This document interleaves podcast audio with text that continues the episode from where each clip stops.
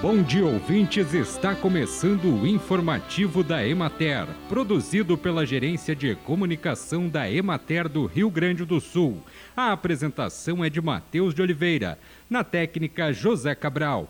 Diante da importância da atividade leiteira para o município de Alegria e para a região de Santa Rosa, o escritório municipal da Emater realizou o levantamento sobre a conjuntura atual da cadeia do leite. Com isso, a intenção é qualificar o planejamento da atuação da assistência técnica e extensão rural e social nesta área, assim como da execução de políticas públicas em parceria com o poder público e outras entidades locais para a atualização dos dados do diagnóstico, contemplando todos os produtores de leite do município, o escritório municipal da Emater aplicou um questionário de 42 perguntas objetivas, quantitativas e qualitativas para compilar informações sobre a estrutura, características sociais, econômicas e ambientais da atividade leiteira na análise comparativa entre os dados do diagnóstico realizado em 2016 com o de 2022,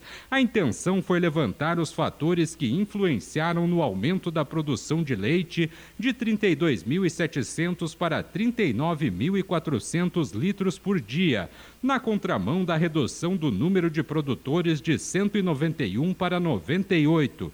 O rebanho reduziu de 2.724 para 2.159 vacas e a produção aumentou de 12 para 14 milhões de litros de leite por ano. No diagnóstico foi observada a concentração da produção nos estabelecimentos onde ocorreu a modernização das estruturas e mudanças nos sistemas de manejo do rebanho. A forma de alimentação do rebanho foi modificada visando reduzir a movimentação do rebanho e aumentar o movimento das máquinas para o fornecimento do volumoso, concentrado e mineral no galpão, o que justifica o incremento de 325 hectares na área de silagem, feno e pré-secado. Atualmente, 91% dos produtores fornecem alimentos conservados para o rebanho.